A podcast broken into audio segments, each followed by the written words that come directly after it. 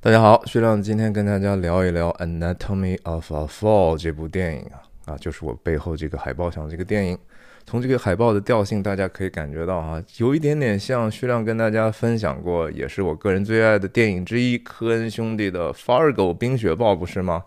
也是白茫茫大地一片真干净，上头是几个红字哈，也有死尸啊，然后有旁观者。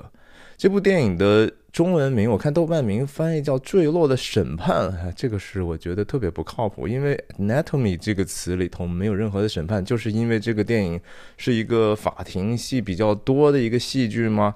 我觉得还是台湾的那个翻译的比较好啊，它叫《罪恶真相》，这就是把这个谐音梗和这个意会的这种翻译的艺术发挥的很好的一个例子哈。它用的是坠落的坠，然后邪恶的恶。罪恶真相啊，其实这个影片的片名真的不好翻，因为 anatomy 确实有解剖的意思，也有这个把结构打开看看里面究竟它是怎么回事儿哈，剖析这么样的一个意思。那特别重要的是那个词是 fall。fall 这个词，它当然在影片的故事里头，我们知道这是关于一个男人到底是怎么去坠落死亡的这样的一个事情嘛，这是他这个情节层面的，是一个人跌倒了哈，掉下来了，摔死了你可以说这是一个 fall，这整个的剧情就围绕这个男人是不是自杀的，还是说意外坠落的，还是说被他太太给谋杀的这样的一个情节上的东西。但是大家知道，就说 fall 本身是一个有多重含义的哈，它也代表着堕落呀，它代表的是一个有宗教意味的、有神学概念的这样的一个东西哈。大家可能知道最著名的一个 fall 就是 the fall of Adam 哈，就是亚当的堕落。当然，这是一个基督教的一个概念哈，可能犹太人、犹太教他们不这么看待这个创世纪里头的这样的一个技术。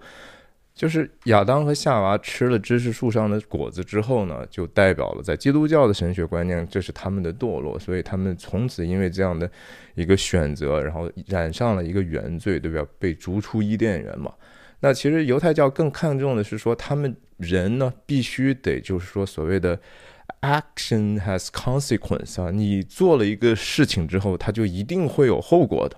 那这个他们的这个被逐出，只是他们。违背上帝的话的一个最终的结果。这部电影特别层面多哈，它可以是关于很多很多事情的。首先，很多人也说了，这个看起来片名是 Anatomy of a Fall，其实你也可以说，实际上它是一个 Anatomy of a Marriage 哈，是一个关于婚姻的一次剖析，一次赤裸裸的、很残忍的把你真相给你看的一个这样的一个过程。但是我也说，这同时也是对我们人性的一个解剖哈，所以说也是一个对 the fall 的一个 anatomy，anatomy of the fall，就是我们人的堕落的一种剖析。其实我真的觉得说这个电影很厉害的，在于说它刻意去营造的这种 ambiguity，也就是它的暧昧性，对吧？大家可能最最在讨论的事情就是说，到底是不是这女人真的是谋杀她丈夫、谋杀亲夫的人呢？这个真相是到底是怎么样呢？影片的创作者，这个导演叫 Ju Justin Triet，我不知道法语怎么念哈，中很多中文翻译叫特利，一个女导演。他和他的这个搭档所制造的这样的一个故意的让你去自己判断的这个感受呢，其实我觉得是非常非常好的，也非常适合他们这样的一个创作的一个本意哈，也就是和。影片里头，那个女主人公和她的律师在交谈的时候，她说：“我我没有杀他呀。”然后他的这个律师朋友说：“That's not the point 啊，就是这这不是那个点啊，这这个不重要，对吧？”其实我相信这个话，同时也是讲给我们观众听的。她有没有真正杀害她丈夫，其实并不重要。我认为这个。杀害的真相是这个电影的麦格芬哈，麦格芬可能很多都稍微精通电影知识的就知道，他只是为了让这个剧情或者继续往前推动有一个合理性的一个工具性的东西。它本身就像 Fargo 里头那箱钱一百万八十万也好，那个不重要，重要的是我们通过这样的一个道具呢，让这些情境里头的人的选择是一个合理的，我们能够理解，它可以去驱动这个整个的一个让我们看到我们内心真相的一个过程。所以吧，就是我们谈谈这部电影的很多很多的事儿哈，也许有一些线索，我我还觉得挺有趣味。虽然我只看过一遍，但是我还是印象非常深，我也强烈的推荐。也自我介绍一下，我叫薛亮，我人在美国加州旧金山湾区，和大家通过电影和文化的话题，探究人生的意义，探究我们这个世界和我们内心的真相。希望我的分享能够对你的个人成长有所帮助。那。我分享的方式就是一镜到底不剪辑，所以说错和说多啰嗦的地方，甚至说特别是和您想的不一样的地方呢，请您见谅哈。我也特别推荐大家在，如果你第一次来到我的频道的话，因为我的分享的方式一般就特别长哈，视频特别长。其实我经常是越到后面越。逐渐进入佳境，所以如果不前期的话，您觉得还这个话题本身有意思的话，您可以先点一下订阅哈，省得到的时候您看的中间啊突然有事，然后再也就我们没有再有机会有进一步的连接了，好吧？这个电影我觉得首先在第一场戏的时候我就非常喜欢，其实我我深深的被一开始的第一场戏给吸引住了，才我才最后投资了更多的时间和情绪和情感。然后去试图去在这个影片里头去共情这些各种各样的角色，然后我知道整个的这个过程对于我的这个观影的体验，就是我确实是在两边不停的摇摆，我确实是我被这个麦克风麦麦克风也也有某种程度的控制，我也在怀疑，就说。这个女人到底是无辜的，还是说这就是她的本相？她表现出来这个外部的这个样子，就是她的一个性格呢？我也在不停的猜测。但是我确实看完之后，我首先我自己感觉到是说，这女的应该没有任何。必要去杀害她的丈夫啊，然后我也不认为她可以通过杀害她丈夫就获得这个影片里曾经暗示过的更大的一个盛名，也就是说，她的小说是不是和她的这个自己的经历是高度相关的啊？但是很多人是觉得说，这个电影在后半程才开始发力哈，他们觉得前半程是比较缓慢，但是我恰恰不认为是这样。如果这个电影，如果我。我我是不不太会做这个事儿，但是如果有人去做这种逐逐句的这种解读的话，我仍然觉得好电影是没有一句是废话的。然后我我我就觉得第一场戏基本上就已经是一个很好的特性啊，它能够它能够展示这样的一个好的一个原创剧本的一个缜密的一个过程。大家还我要问你一个问题的话，你可以试着去在弹幕或者评论区里头回答你记忆中的这个电影的。第一句台词是什么？其实就是 “sorry”，然后另外一个人说 “It's OK”，然后第三句话是什么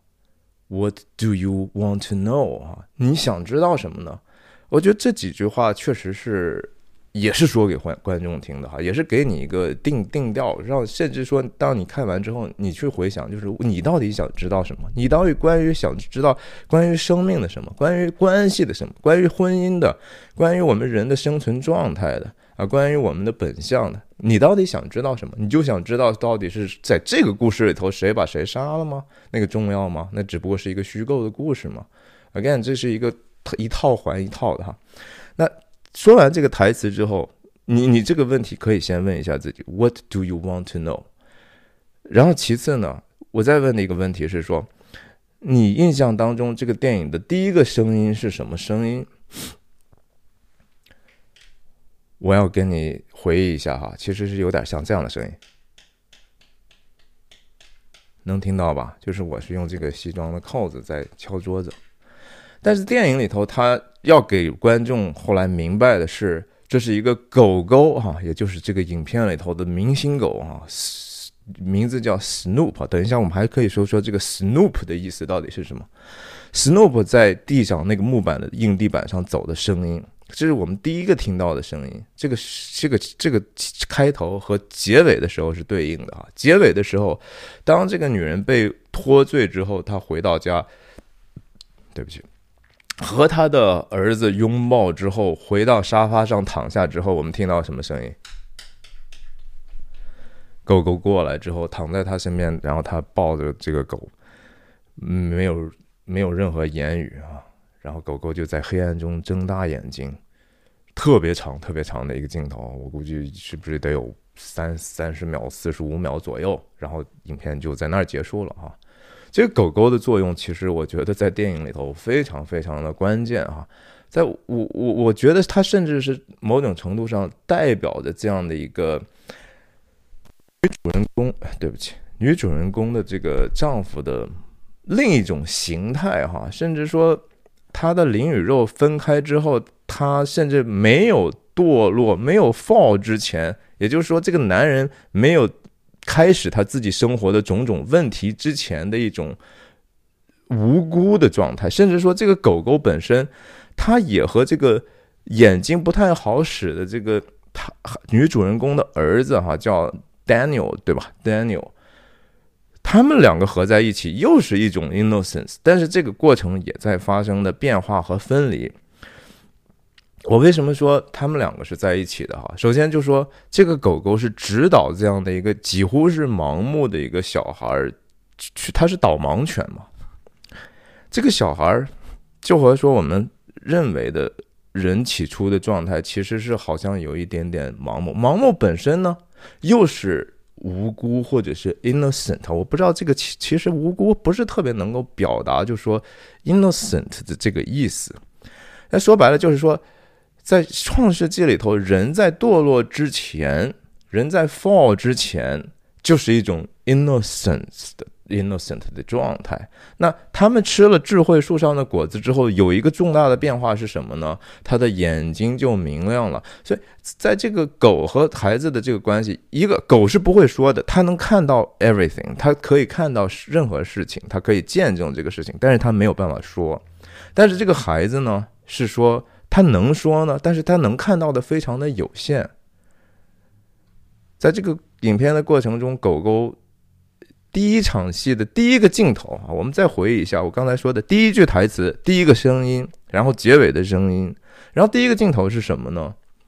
是一个空镜头的一个阶梯嘛，对不对？这是他们家的这个从客厅一直到楼上的这样的一个梯子阶梯，是一个低角度的。然后第一个入镜的动态的东西什么呢？是一个球球，一个狗狗玩的球。我们看到它嘣嘣嘣嘣嘣嘣嘣掉在这个底下了哈，这是第一个镜头。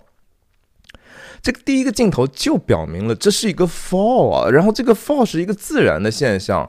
就是说这是 gravity 嘛，这是重力嘛，对吧？那个球球只要说被别人别人给他一点点的这样的一个 push 啊，轻轻的移动。我们后来知道，很可能这个球球呢是这个小朋友跟狗狗玩的时候，他眼睛也不好。后来我们看到他丢丢丢木棍的时候，其实他丢不远，他也他也不知道狗狗在哪，他有可能丢木棍丢出去能打到狗，但是他和狗狗之间有这样的一个默契。他在楼上跟狗狗玩的时候，我们听到狗狗的脚步声，底下的楼下是女主人公和他请来的这样的一个记者在对他对他做一个访问。然后这个球的坠落，首先表明了一种 force 的存在，我们看不到，但是重力是存在的。任何东西它都倾向于往低下走哈，人水往低处流嘛，人其实也没有往高处走哈。人性其实也是不停的在 fall 的一个过程，一个 falling 的过程。你觉得你的人性是在人生当中，如果你不去注意的话，你会越来越好吗？你会觉得你你会成为一个越来越积极向上、越来越勇敢真诚的人吗？不会，那个是因为你做出了很多的努力，你不想让自己堕落哈，那是需要做工的，一样的。这个这个人性也是这样的。在这个里头，首先他用这样的一个表征呢，我觉得是个 metaphor，就是说人就是倾向于堕落的哈。然后后来谁下来呢？狗狗就从楼梯上下来了哈，我们才知道啊，刚才那个声音是狗的声音。狗狗做了什么？下来之后把那球叼住之后，看了一下这个底下的这两个女人，然后就又那个孩子呼唤他，他就又上楼去了。狗狗是有这样的，好像能够 retrieve 哈，就是说把一个东西，把一个堕落的东西能够再 lift up，但是狗狗在做工啊，对吧？狗如果象征的是某种程度上是一个 innocence 的一个人的状态的话，就是说人可能得回到那样的一个 innocence 的状态，回到一个无辜的状态之后，你可能就还还还是可以 lift yourself up，你可以把自己托起来的哈。这个我觉得第一个镜头我就非常非常喜欢。我知道，那，他不会白白的这样拍的哈，但是他特别容易被就是说只看重剧情的观众所忽视啊。最后就是说，如果大家看完这个电影，只是说，哎呀，我我觉得这个到底是他杀的还是他没杀？我觉得 that's not the point 啊，就是那个律师跟讲的那个不重要，一点都不重要。OK，我们再说回这个楼底下的这个女人和这个她的这个女作家和她邀请来的这个人的这样的一个镜头，这个他们两个的镜头有没有先建立一个环境镜头，然后再去慢慢切到特写？没有，直接上来就是对打的，就是特写哈。两个人的那种暧昧感，在一开始那个那种 挑逗的这种性性。性张力是存在的哈，你绝对它是有一定的调情的味道的，所以这个后面有所呼应哈。这个女记者叫 Zoe 还是怎么样？但是我们看到的主人公 Sandra 是一个什么特性呢？她是其实蛮会操控别人的哈，她其实也蛮主动，她。知道自己想要什么，他是一个非常 strong will 的，就是有强烈意志的，然后 manipulative，right？就他很会，就是说，哎，你要不要喝点啊？然后，哎，你不要这样，咱们这样聊天好不好？我们去用彼此提问的方式，他去操控对方来的一个用意，然后强烈的把一个话题引导到他所需要的方向，这是一个他的一个 character 的，他的这个角色的在慢慢的去披露的一个过程哈。当然，我们知道，就是说，在到了法庭之后，她虽然还在继续表明这方面的东西，甚至她和她丈夫这个争吵的这样的一个过程，我们也看到了她的一个 true color 哈，她的那个本色到底是个什么？她确实是一个，就像她丈夫所说的那样的，是一个 IC code 的这样的一个一个质感。这我说的这个是个中性的哈，就是有的人天生就是很冷啊，他没有，他不，他他不觉得说我需要跟别人微笑，对吧？微笑干嘛了？我觉得微笑如果是一个假情假意的，我没有必要。但是他同时呢，又是一个高度的希望有 social life 的人，对吧？无论是 sexually，就是无论是他是一个。他在社交上有需要，他在对这个呃性性上的这个需要，他没有去掩盖自己的需要，就是说我需要我就去，如果我在在你这儿找不着，我就去别处找，对吧？所以他之后有这样的一个铺垫，就是说他其实是确实是和一些同性的其他的女性发生过一些肉体的关系。那在她丈夫看来，这当然毫无疑问就是出轨嘛。这个这个角度来看，我们确实是也那个男人和他当时的一些争论。有相当大程度呃是 true 的哈，那个男人首先也没有刻意的去好像撒谎，但是人和人在争执或者是对抗的时候呢，因为彼此的角度完全不同，然后彼此又出发点完全不同，当人放弃了以爱为出发点的一个对话的时候呢，这个这个这个对话就会变得就是极端的挑衅性强。然后大家都会用彼此的这个弱点作为你下手的这样的一个痛点，然后婚姻里头的痛苦最大的也就莫过于此了哈。就是说还在一起居住，还甚至说灵魂上就像这个电影里头，他是我的 soul mate，我们灵魂上还互相吸引，还觉得分不开的情况下，然后我们又如此的互相的折磨，互相的伤害哈。这个电影在这个层面所能够。达到的这个深度和和和还原度吧，就是说，我觉得是比较好的哈。前前些年有一个叫《婚姻故事》的哈，我忘记那个是不是就叫《The Marriage》还是《The Story of a Marriage》，《The Story of a Marriage》还是《A Marriage Story》，就是 Scarlett John Johansson Johansson 哈，约翰逊斯嘉丽演的那个，那导演也挺好的。那个电影里头也有类似的这样的争吵，但是那个毕竟离婚了嘛，而这个这个事情我们看到的是一个在婚内的这样的一个争吵的这样的一个，因为彼此的意志，呃，对彼此是不是能够为对方牺牲而造成的彼此的困扰哈，不不不搭调的一种不协调的一种关系呀，非常非常的好看。我们继续说回来，就说第一场戏里头，桑哲表现出来的还包括，就是说他对社交的一个强烈需要，对吧？他他觉得说，我在这个地方来了之后，其实她有为她丈夫妥协而来的一个缘故，对吧？我原来在伦敦挺好的，然后现在来到这个鬼地方，旁边都是山羊，对吧？这是他的选择，我也答应他了，因为他觉得这样是对我们的生活更更好的。然后他来了之后，他可以适应，他唯一不能适应的就是说，他希望能找到和自己知识上或者是说，呃，兴趣上高度相关的一些人，不管同同性异性，然后他甚至会在这个这个维度上继续发展他们的，无论性爱关系也好，还是友谊关系也好。然后她在这个和丈夫的这种关系的断裂，因为他们已经很长时间没有上床了，对不对？然后他们两个其实，特别是这个男人对这个女人有非常大的一个怨恨，哈，这是一个非常大的怨恨。这个男人是不是也带着自己的一个把自己看成是受害者呢？有也没有，这事情就是说每个人说出来的这个感受不一样。我们等一下再分析这个叫 Samuel Samuel Samuel。就是 Samuel 哈，或者是萨穆尔哈，圣经里头的一个事师，一个 Judge 的名字。所以 Sandra 呢，就是说他还不愿意去和自己的这样的一个社区里头的人去交流，对吧？他觉得说这是法国人的地盘，你们的生活方式我也未必喜欢，你们的同情心泛滥，而我是德国人，我天生就是我们就是很理性啊。我觉得这里这个电影里头。这个比较小的层次里头，也反映了这种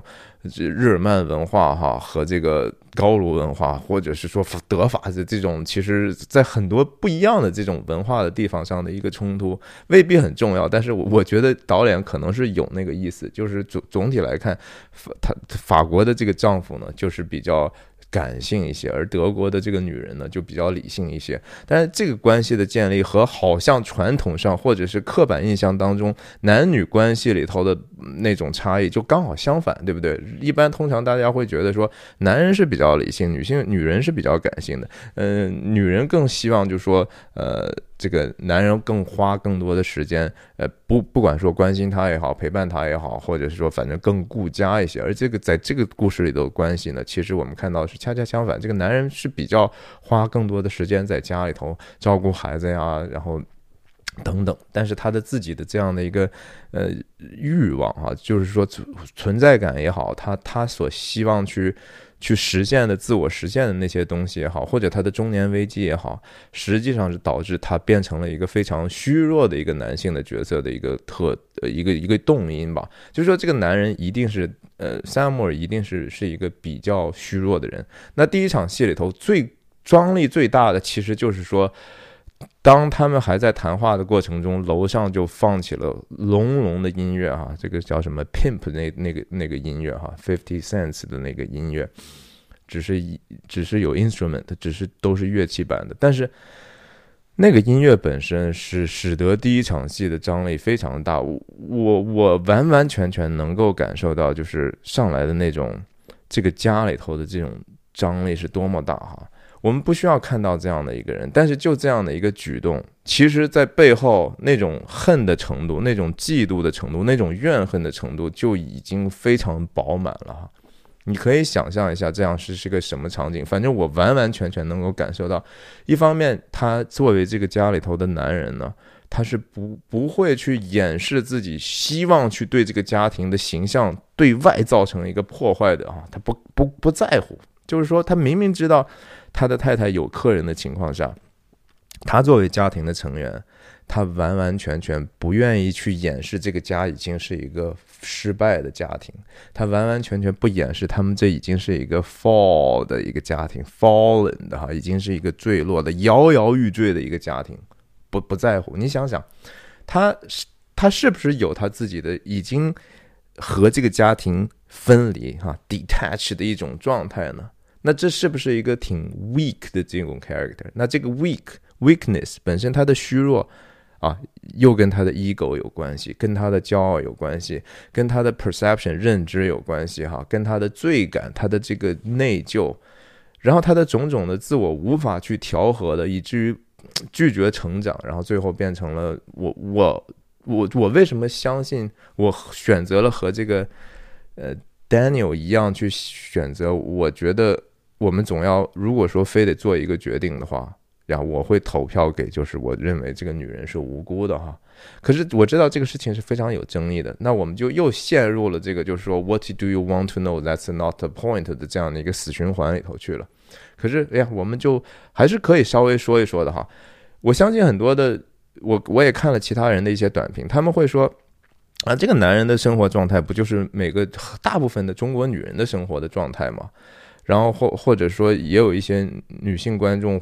她就会觉得说，是啊，你看看这个男男人就都是这个德行，然后他们经常什么事情有了挫折之后，其实就是非常的任性，对吧？然后也总是好像把自己的这个无能推给自己的这配偶，然后甚至在家庭里头制造这样的一种不安，甚至输出暴力。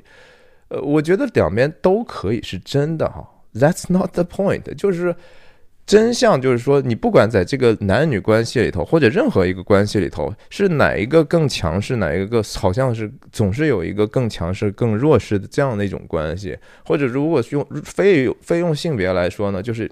有一个可能就是比较 masculine 的哈，比较雄性一些的；另外一个就是比较 feminine 的的一个。这有时候甚至无关乎乎乎你到底本身自己的到底是男的还是女的。他有一些男性就是比较阴柔啊，有一些女性就是比较比较比较决绝果断，甚至崇尚这种力量，这是可完完全全可能的，在人类的各种关系里头，对吧？所以我不把这个事情看成是一个男女关系的一个对立面，反倒是说我们看到了婚姻本质的这样的一个。还是哈，我因为我是基督徒，我分深深的相信，就是说婚姻就和创世纪那个时候上帝说要造男造女的原因，是因为看那人独居不好哈，他必须得有这样的一个。配偶去作为他的帮助，不管谁帮助谁吧。然后同时呢，其实因为你这样的一个不完整呢，其实你互相能够去看到，通过对方对你的这样的一种批评也好，不理解也好，有时候怨恨也好，甚至责骂也好，你能够。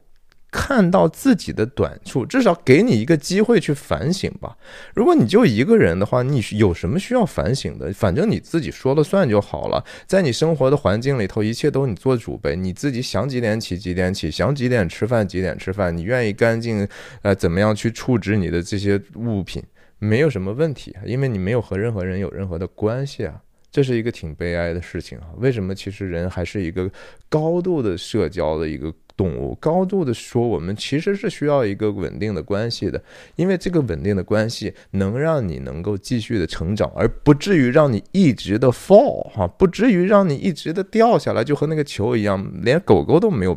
你身边连狗狗都没有办法帮你去做这个事情，就是这样的。所以在这个影片里头，非常非常让观众情绪很投入的那一场戏，就是那那个录音带那场戏，对不对？在那场录音带里头。刚好有人拿到了这个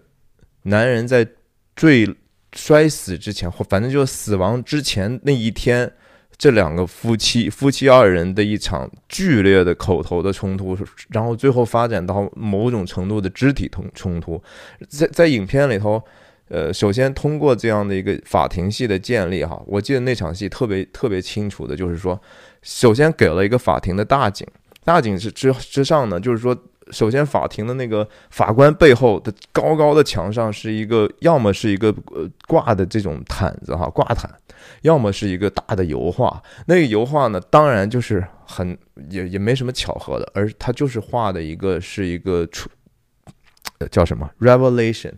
呃，圣经的最后一本书《启示录》里头所描绘那样的一个最后最后是的上帝之子在审判的这样的一个审判的场面哈。审判日，或者是 Last Judgment，哈，最后的审判。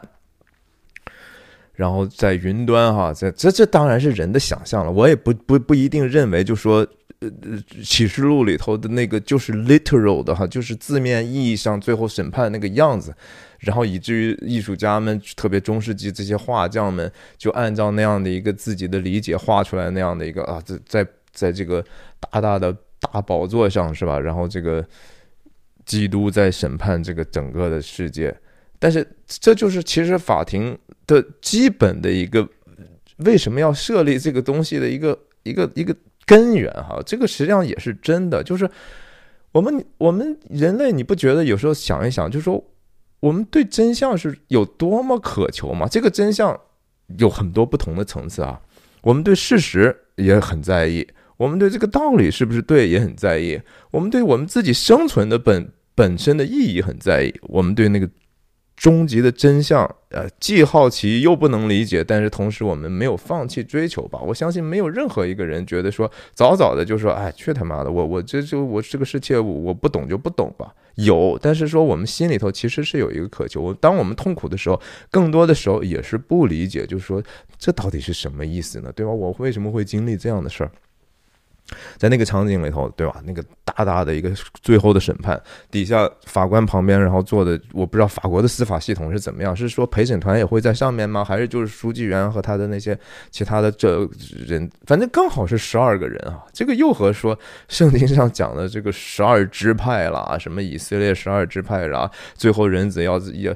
他和他的这些门徒要审判以色列的十二个支派了，他是可能是。有这样的一个宗教上的这样的一个联系的人类，其实我们终归，你在看那些古老的文本的时候，你就会发现人性其实几千年没有任何的变化，我们所所关心的事情也一样，还是一样一样的东西。你说，就说这个审判吧，是我们知道这个人可能是可能是涉及到被谋杀的一个状况，但是我们人类社会就是不能允许这样的事情轻而易举的，就是说啊，咱们就就是就算了吧，反正人都死了，死就死了，就算了吧，不会哈。你看那个东西多昂贵啊，我们想一想，这个司法这个东西多昂贵啊。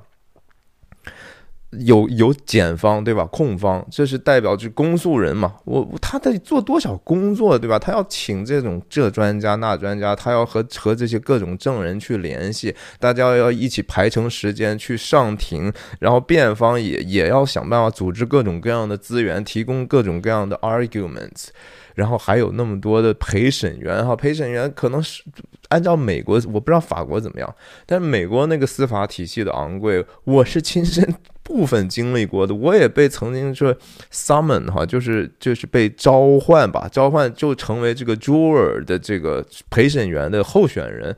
你知道那个东西多么昂贵吗？我我不得不去请两天三天的假。然后就是每天早晨按时间到了之后排队准备进入这样的一个筛选，真正最后进入那十二个陪审员的那个程序，你就在那儿坐着，然后一个一个的上上去之后，呃，检方提问，辩方提问，然后问问这个人，就是说他是不是符合这样的一个没有 bias 的一个背景，没有偏见的一个背景，两边的律师都要觉得说，他们可以任意去说这个，我们就。不可以让他走了，他们就在选择对他们有利的这样的一个候选人，呃，陪审团的人，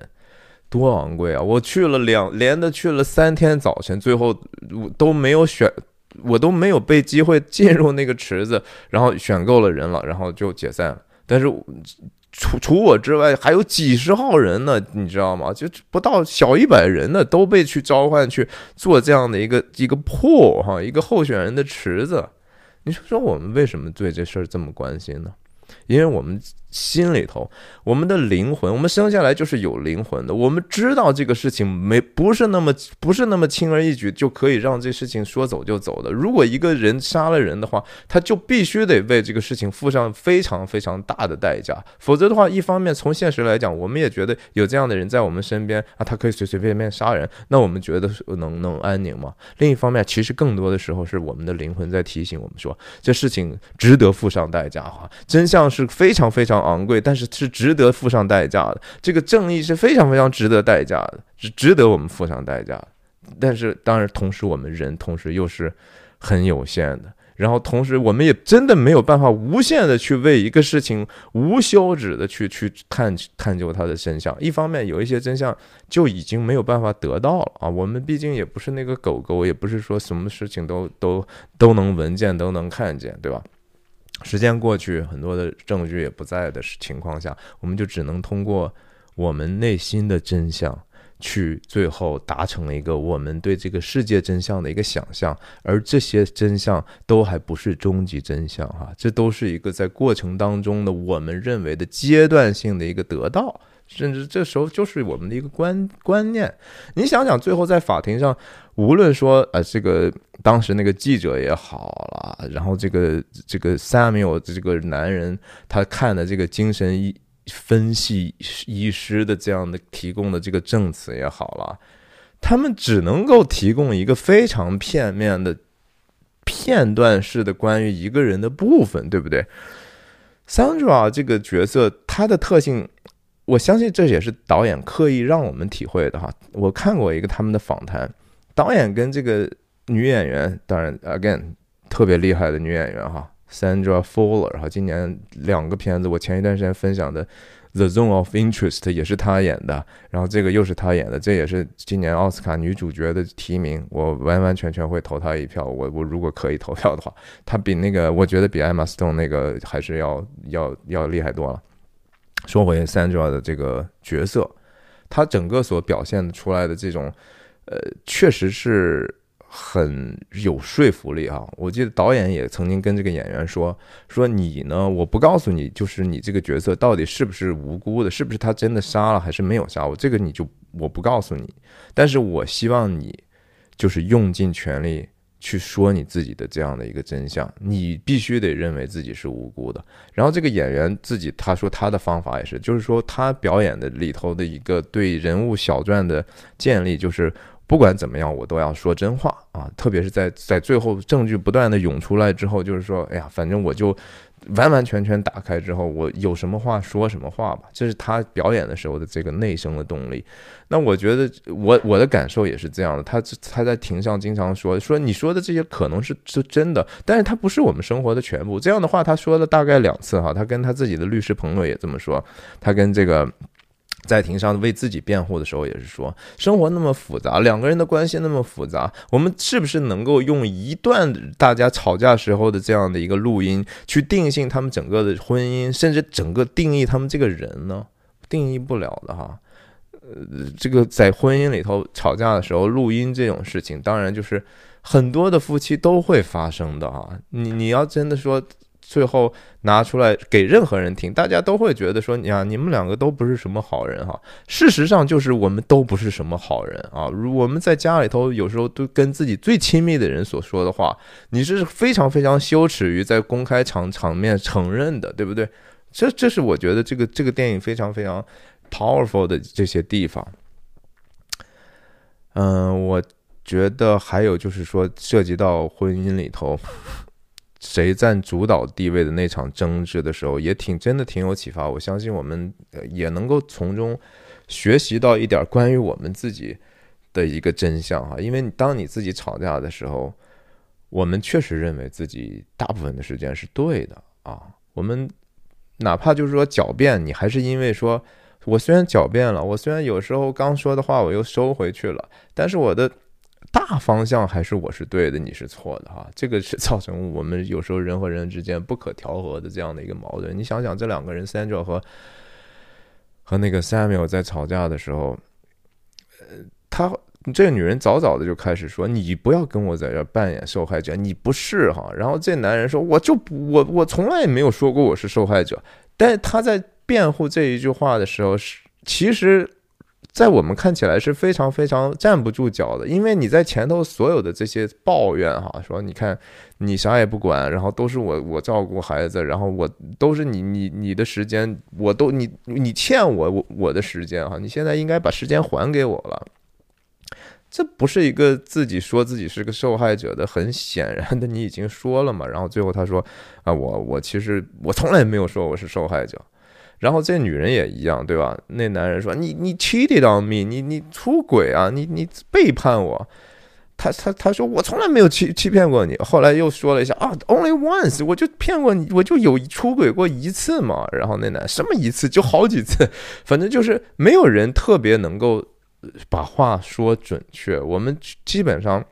那个那场交流就是一种情绪上的对抗而已哈。你说在那里头你能找到什么样的事实吗？你在法庭上按道理，你说我们要找到实锤的证据，他们这样的一个争吵是不是能够构成一个所谓实锤的证据？我觉得是靠不住的，因为我们人的情绪是靠不住的哈。那一场的那个整个的就是一个互相的，你可以说是他们的性格的缺陷的一次大爆发。就是两个人其实说为什么会吵架，是因为我们都是罪人哈，就是我们身上的那种缺点是你没有办法克服的。然后当两个人的缺点同时爆发，然后互相还不体谅的时候，就是说你我只看到你弱点的时候，然后。你其实就暴露了你最大的热热点了，这事情非常有意思啊！就是上帝本来是让人说，你当他有弱点的时候呢，你给他用他一个他能够接受的方法，让他意识到他的这个弱点，然后或者说你帮助他克服他的这个弱点，或者说你做一个事情，不要让他这个弱点去爆爆发出来，能不能让他去就是慢慢的去去去去消沉下去？哎，不是哈，人常常做的是说，哎我。就得非得说你的这个弱点之后呢，其实你自己暴露出来一个更大的弱点，然后对方就看到了你这个更大的弱点之后，他反过来趁虚而入，然后暴露一个自己更大的弱点，然后这就是冲突的这样的一个升级的过程啊，就是一个人的弱点和罪性彻底暴露的一个过程，然后最后会出现什么呢？谋杀啊，一定会出现谋杀。你觉得说大部分的婚姻不会是因为说我们最终好像到了一定程度之后。哎呀，我已经，你也没有那么坏，对吧？就是暴露到最大弱点的还好，但是如果说我们就让自己不停的 fall 哈，你就天天的说啊，我就反正不用自省，我永远都特好啊，然后我这退都是他的问题，你就会不停的 fall fall 到最后就是还是会出现见血的。你看看最最悲剧的一些人间的事情，就是说。夫妻相杀，哈，相恨相杀，不是相爱相杀啊，没有什么爱，到最后就是赤裸裸的恨。那再再再再差一下，就是刚才讲到说亚当的堕落，亚当的堕落里头，犹太人写的很有意思啊，或者是摩西，或者是说上帝的漠视。你想这个吃吃吃果子之后，那上帝询问他们的时候怎么说的呀？对吧？首先问的是亚当嘛，说你你是那个头头一个，你是这个这个。做做主的这个 leader，你是负责这事儿，怎么回事儿，对吧？亚当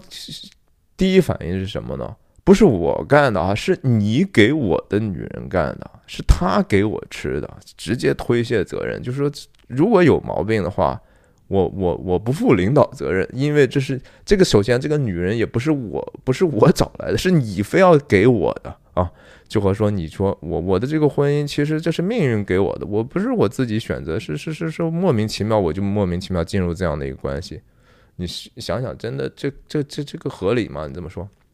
然后那女人怎么说呢？那女人说，呃，也也不能都怪我吧，那是蛇让我吃的呀。啊，好像都都都都不是你们的问题嘛，是吧？然后也也不愿意承认，不愿意承认，那最后结果就是，哎呀，走走走走吧，啊。就是这样的一个情况，那最后这个东西对对那个小孩子有有没有多大的影响呢？我觉得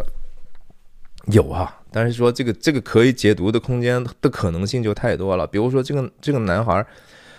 Daniel 到底讲的是实话，还是说他编撰了那个关于狗狗把他爸爸吐出来的那个药片吃了的这个事情，到底是不是真的？我个人啊倾向认为是真的啊。因为我觉得他毕竟还是一个盲目的小孩嘛，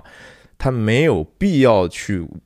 在自己不知道真相的情况下去杜撰这样的一个事情，让自己的母亲脱罪哈。因为我们要知道，就是说这小男孩真的不知道真相，他和我们其他的观众是一样的。他最后所问那个问题，其实和我们要问的问题是一样的，就是那我们不掌握所有的真相的话，不掌握所有的事实和证据的话，怎么办？最后，他那个等于和他生活了一年多的那个女的啊，大家不要忘记啊，中间这个电影曾经跳跃过一年，one year later，OK，但在这个 one year later 之前，那法庭派的那个不允许他妈和他这个儿子 Daniel 讨论这个。他爸的之死的事情的这个女人就已经出现在他家了哈，你说这法司法得有多昂贵吧？一个人全年什么都不干，就是不让这个母子之间有任何这方面的交流。首先，这个事情会不会对他这个家庭造成母子之间关系的一种几乎是破坏性的一个断裂啊？姑且咱们先不说他们原来的关系怎么样，但我们就说说这个，因为这个外人来了之后的这个，所以最后。你想想，那个那个男孩，他有什么样的原因，就是说非得去说说谎？我我我是觉得没有哈，他还是代表着那个 innocence。但是他这个 innocence 是不是在这个过程中有所变化，甚至说到最后结尾的时候，他他和他母亲相拥，甚至他去亲吻自己母亲额头的时候，那个 innocence 不是失的失去哈。首先，我认为在那个男孩在经历过这些事情，经历过他最后上庭去做出来那个，其实也是一个 emotional 的 appeal 哈。他最后虽然。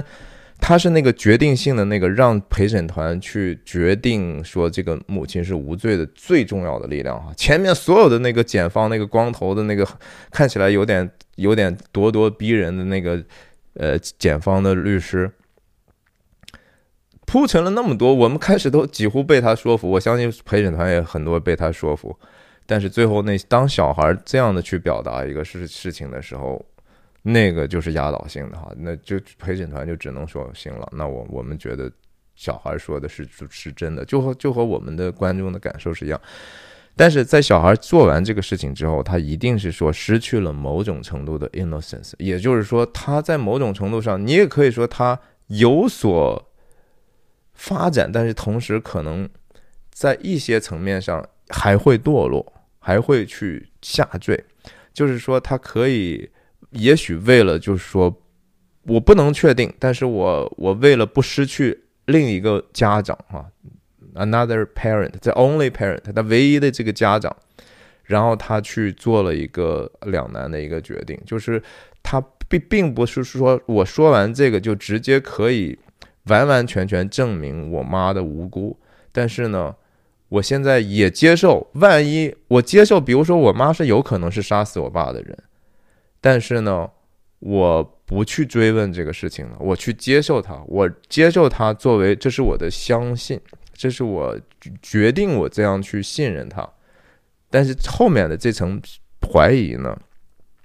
保留下来了。那这个怀疑和信任的比例呢，其实恰恰是我觉得是成人之间的关系哈，就是我们的边界感。就是人和人人际关系，我们其实为什么叫要有边界感？是因为我们知道自己身上的这样的一个罪性的存在，然后知道对方可能存在这样的一个罪性的时候呢，我们应该既给对方足够的信任，同时又给对方足够的怀疑。你永远都不可以说说啊，这个人他一定是不会有这样的可能性，一定不会去这样去想或者做的。这是有可能的啊，就是就像这个 Sandra 在那个以这些电影里头，导演故意安排了一些暧昧的镜头啊，这种镜头，嗯，他是 suggest，就是说他他希望让我们感受到的就是一种不能够说清的一种东西啊，这本身他达到他这样的目的，所以我说他做得好。你像那场戏，Sandra 因为他儿子说最后一天上庭之前，我不希望这个周末你在家。然后他就被迫去住了一个旅馆嘛。他在旅馆里头看着这个电视上去对他的这个作品和他自己这个生活的这种种种奇奇怪怪的经历的一个一个分析的那种娱乐节目哈，那其实是娱乐节目。你觉得说那些时评啦，什么甚至讨论这种司法这种案子，人们最津津乐道、最八卦的就是这些事儿，对吧？然后他看了这样的一个娱乐节目。呃，吃的那样的一个简简简单单的饭，然后在床上。首先，他还是关注这个世界对他的看法的。也就是说，他写这个小说，对不起，和第一场戏里头那个女人问他：“人，你这个作家的特点是不是就是说，你认为只能根据你自己的生活经历去撰写你的小说？”这是第一场戏的信息量特别特别大。大家如果有机会的话，好好看一下第一场第一场戏。第一场戏实在是太好看了。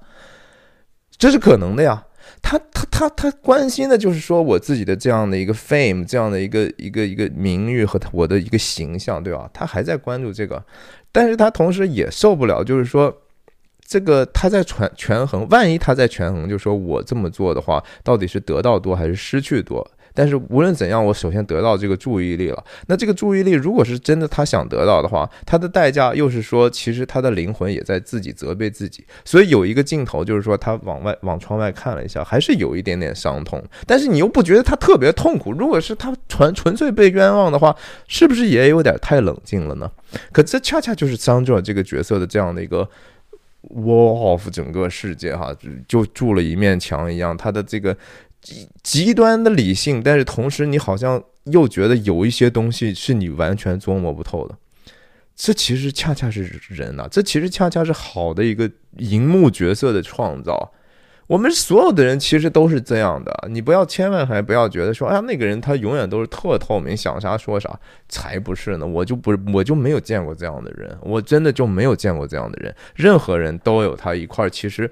不管是说外人无法企及，有时候自己都无法企及的一块东西，这就是我说的我们内心的真相的东西。你敢不敢往那儿走呢？其实也得谨慎哈，也是你你得慢慢知道，说我往那儿走是为什么去了。如如果说你往那儿走是说，哎呀，我就是要看看人性有多么多么幽暗，多么邪恶。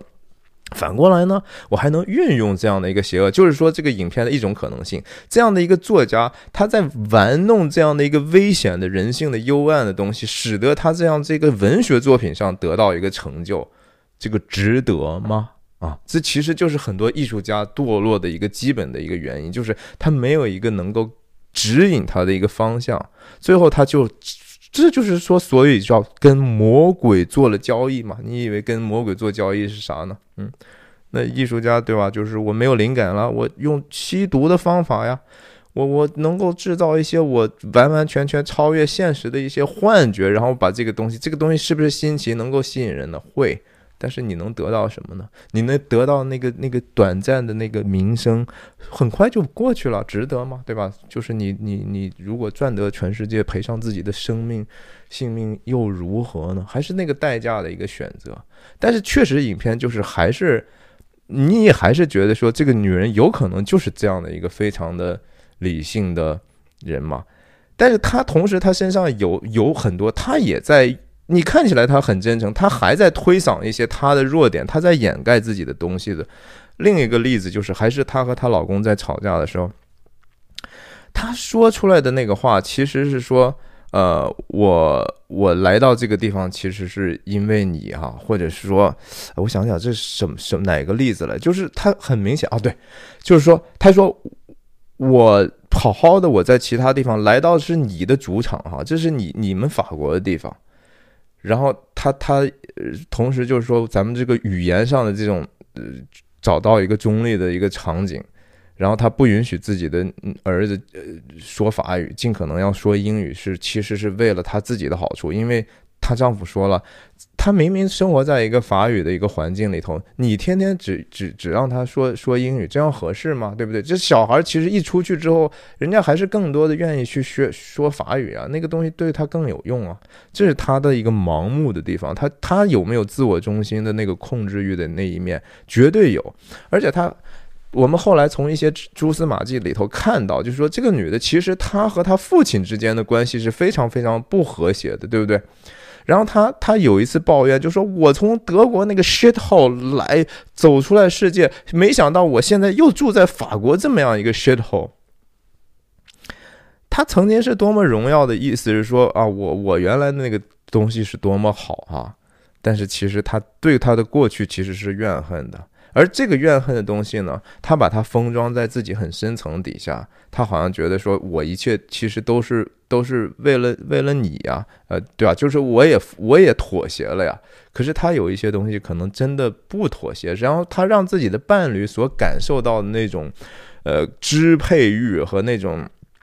嗯，缺乏爱的这种东西，哈。我觉得也是真实的，很可能是真实的。首先，从他自己的自述上，我们知道他和 Samuel 不在一个不在一个卧室居住，对吧？他他其实就是说，我们之间还是有很好的一个肉体的关系，至少在在一开始的时候，他说我们还是经常在一起，我也会在他那儿睡觉。那意思就是我们有肉体上的亲密的关系。但是同时呢，我我我我要有自己的一个工空间，我要去写作和怎么样？她丈夫这么去去去。跟他去抱怨的时候，我相信，呃，这个女女人有没有过于自我的一面，肯定是有的哈。然后包括他俩喝的酒也完全不一样，对吧？一个是其实喝红酒，一个是说喝喝白酒。然后这个女人那个男人抱怨，他就说啊，你就连这个性爱这个做爱的姿势你都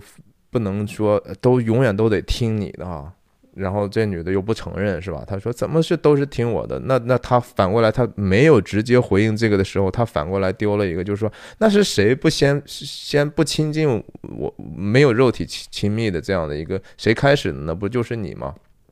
他有没有去在这个他的儿子的这个事情上去去多多少少去继续去？给这个男人更多的一个伤害，这是可能有的，这是可能有，但是他自己没有意识到，然后他反过来他会觉得说，你看你这个跟孩子的这种关系，然后你。对他的这种特殊的照顾，homeschooling 也好，对他格外的关注也好，好像是说加强了这个孩子对自己不健全的这种状态的一种认知。这个话难道说出来没有伤害吗？对吧？这个男人很努力的去给他这个孩子尽可能更多的一个负责任的童年，他他也确实尽力了。所以就说人和人之间的伤害呢，真的是说到底就是说是缺爱，但是缺爱又过于简化了。缺爱的意思是说，我们首先得知道什么是爱哈。这个爱，实际上就是说我们在效法的是说上帝的爱。你只有说有那样的一个对爱的一个神圣的观念之后，你才能是在这个爱的能力上有所长进吧？你才知道怎么去爱呢？你说这两个人他没有去努力的去爱吗？爱了，但是说他们其实爱的爱的就就就爱不起来了，用用用伤害的方式去爱，其实就是一种强夺的爱哈。是说因为我强，所以你看你就应该这样，我我替你安排好了就好了，那个不是的哈。爱是恒久忍耐又恩慈，爱是不嫉妒，爱是不自夸不张狂不做害羞的事，呃不不不计算人的恶什么，是那样的一个爱哈。那个爱是非常非常绝对，然后非常非常难以企及的哈。最后就是说，我们在电影里头能看到的，就是说，这个狗狗好像能够给予人这样的爱，但是这个事情其实我觉得有一点点敷衍的地方，在于说，狗狗和人哈，或者说动物和人，呃，至少我的信仰体系里头就是不一样的，在于说，他们可能更多的像是哈，我没有说一定是，这也是我的观观点而已。就是说，它更像是说，在被创造的时候，它就是有这样的一种能力，它好像是符合某种它自己已经被编排好的这样的一种，呃，去去去功能性的这样的。比如说，狗狗它真的就是爱人啊，它我我也养过狗，我确实是觉得狗对人是有一个无比忠诚、服从和爱的。但这可能是另一个角度，说明他们没有一个像人有的那样的一种自由意志，然后他们也没有具有人的这样的一种对创造性的一种饥渴，哈，就是他没有希望去创造什么。我真的从来没有见过一个动物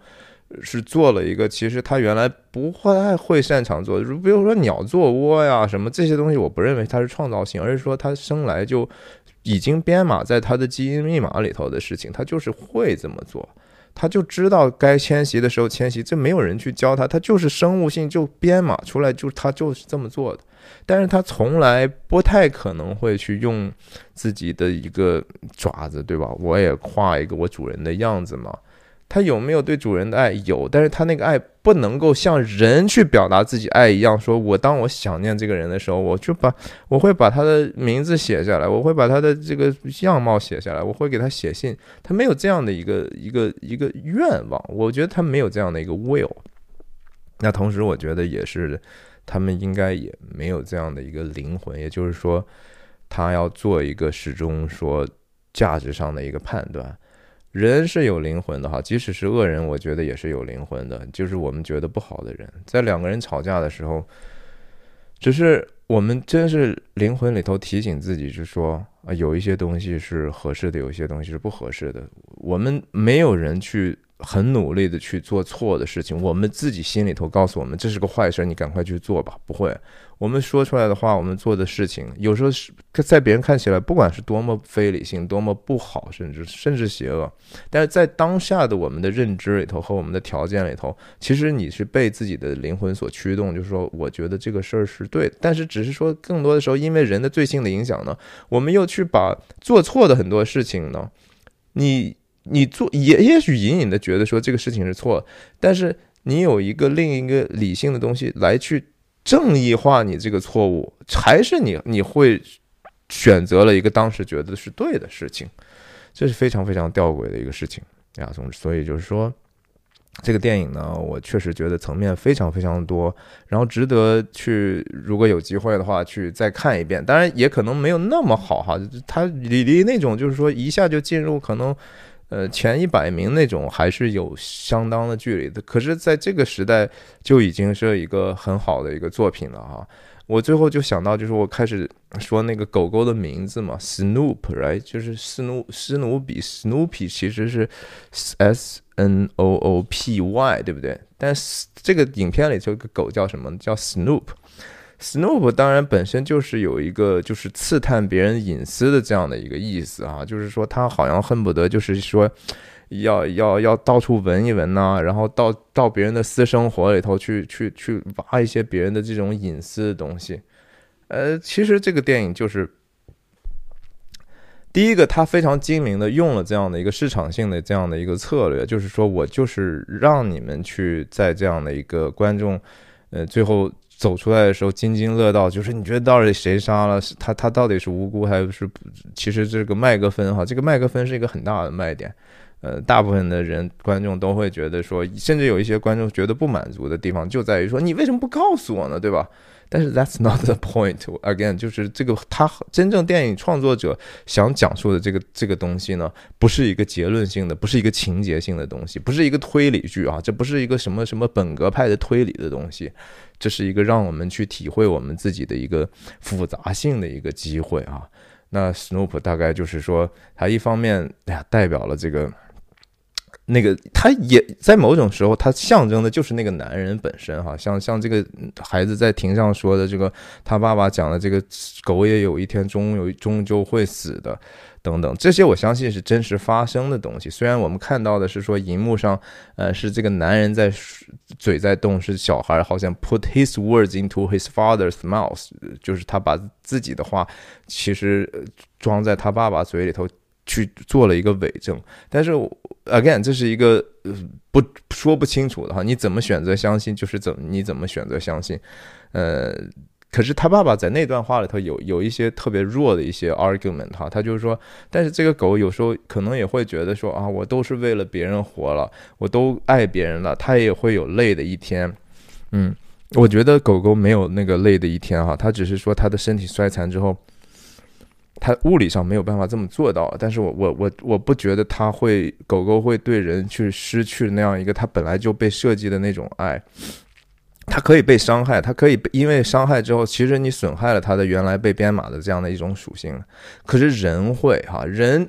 就是说动物是不会去 fall 的，不会去堕落的哈，但是人会。人必须得通过一个常、经常性的去想办法，让自己不要坠落的一种努力，去维持自己的一个 mental health。mental health 是一个一个终身性的一个工作哈。我不觉得说任何人就是说永远都可以说我从来没有这方面的问题。我觉得在我们的某个时刻，我们可能都是非常非常脆弱的。Again，这个影片就是用一个极端艺术性的一个 非常高超的一种掌控的能力，把这样的一个暧昧性的东西，呃，让我们意识到人的复杂。另外一个特点，我能够一个很很绝妙的一个设计，我最后想到的就是说，在这个放录放录音，这个放两口子吵架那录音的时候。开始的时候，呃，电影人就把这个整个的他们实实际的这个吵架的东西给我们拍出来看，对不对？两个人其实开始坐的还挺远的，一看本来就不对，你吃饭都不在一起，然后各各自，然后说的话经常都是一开始的 small talk，简单的闲聊都是不不对频道的。那个男人在那说别的事，这个女的突然还说，嗯，这个 it tastes delicious，挺好吃的。另外一个人根本都没有意识到他在说什么，也不会去接啊。关于任何的语言的习惯，关于生活习惯，关于饮食，关于性交这些事情啊，大家都是争吵的不吵成那个样子。然后你看那个最后那个法庭上的人最后给的那几个反应镜头，对吧？所有的人都愣住了。其实就是所有的人就和我们观众一样，我们深刻的意识到这个东西我们不陌生哎。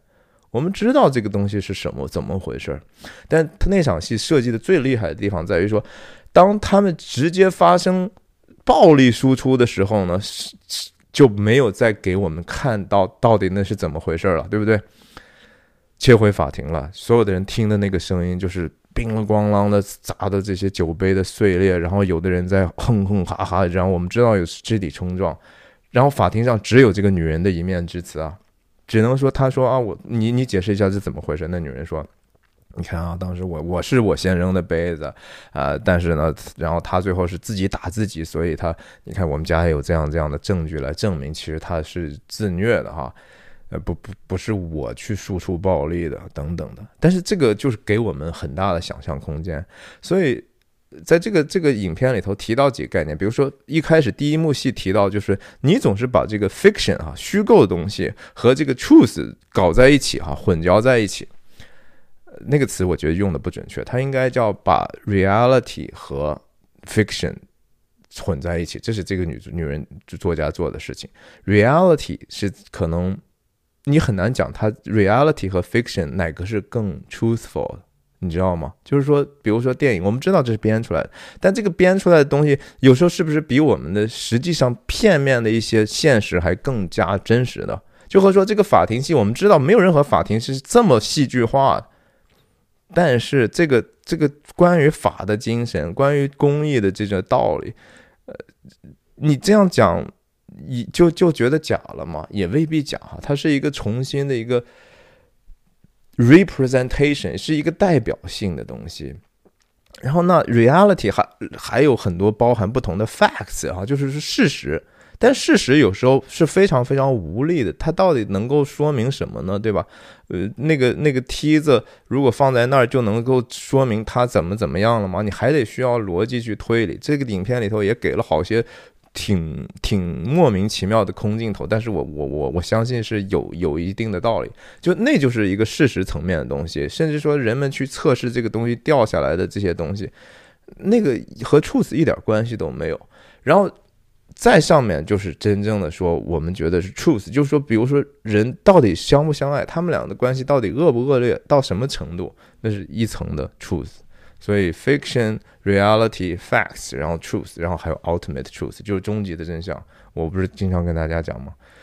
终极的真相就是爱和牺牲哈，这个话怎么解呢？当然说我在我的频道里头，其实不停的在讲的事情就是这么回事儿，它不是很简单能够说清楚的。反正也希望您继续关注我的频道吧。今天就聊到这儿，谢谢您的收看，再见。